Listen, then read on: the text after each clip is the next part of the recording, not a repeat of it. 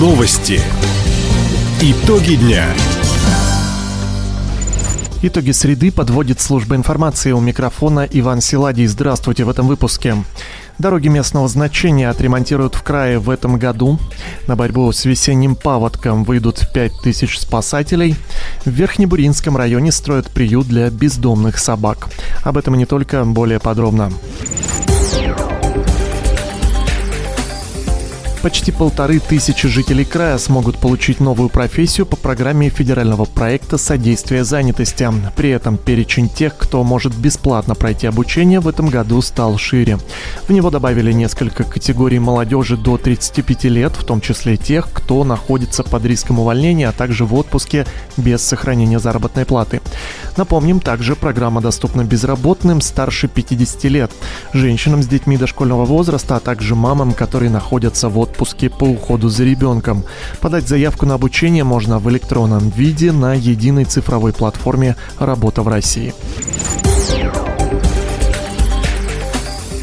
Шесть районов края получат средства на восстановление дорог, пострадавших от паводков. На эти цели в течение двух лет из федеральной казны в регион поступит почти полмиллиарда рублей.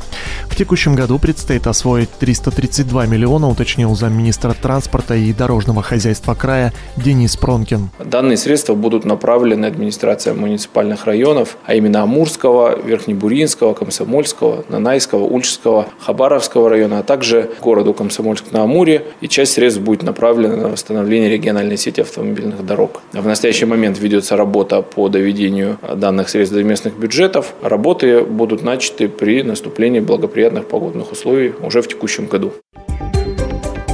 Напомним, в регионе за 20 и 21 годы от паводков пострадали 75 километров автодорог, 17 мостов и 48 водопропускных труб. В этом сезоне отремонтируют дороги местного значения, в следующем – региональные трассы. Для борьбы с весенним паводком в регионе спасатели сформировали крупную группировку. В нее вошли 5000 человек личного состава, техника, воздушные суда и беспилотники.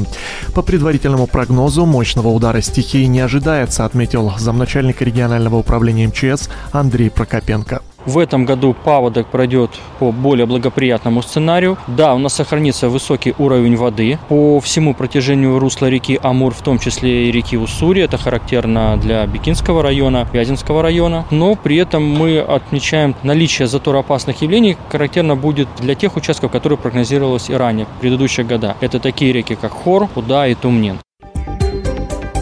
Сейчас сотрудники МЧС готовятся к общероссийской тренировке по подготовке к паводкам и лесным пожарам. Она пройдет с 12 по 14 апреля. После этого на местах возможных заторов начнут дежурить оперативные группы спасателей. Приют для бродячих собак достраивают в рабочем поселке Чекдамын. Помощь в организации пространства для содержания бездомных животных оказывает компания «Ургал Уголь». Об этом нам рассказала руководитель финансового управления администрации Верхнебуринского района Ирина Коваленко. Сейчас в соответствии с законодательством на территории земельного участка, который определила администрация районная, производятся работы, установлены вольеры, будет содержаться 75 собак одномоментно. В рамках контракта у нас на 2022 год определено 115 животных. Кроме этого, еще животные будут поступать э, с производственных объектов непосредственно самого Ургал-Угля, потому что очень много безнадзорных животных находится на их территории. Вот они захотели а, тоже поучаствовать в этом хорошем на благо людей деле. Строительство приюта идет по трехстороннему соглашению компании «Ургал Уголь», администрациями Верхнебуринского района и рабочего поселка Чекдамын. После завершения работ исполнитель начнет отлов, вакцинацию и чипирование бродячих собак. Сразу в трех отдаленных поселках региона появился высокоскоростной интернет. Теперь мобильной связью стандарта 4G могут воспользоваться жители Молодежного и Уктура в Комсомольском районе, а также поселка Дуки в Солнечном. В общей сложности почти 4000 человек. Несмотря на экономические санкции, в этом году власть региона и мобильные операторы продолжат работы по проекту «Хабаровский край на связи». Напомним, в 2021 благодаря совместным усилиям интернет провели в 30 36 малых поселений. Социальных предпринимателей научат продвигать свой бизнес в соцсетях, а также расскажут, как получить финансовую поддержку. Первый онлайн-семинар пройдет на площадке Центра оказания услуг «Мой бизнес» сегодня, 6 апреля.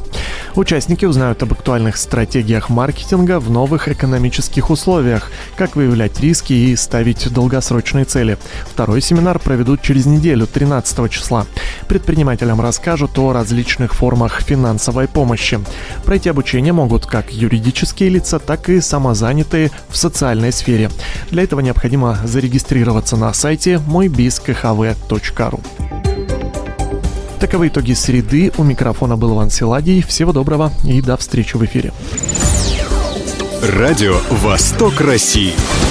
Телефон службы новостей 420282.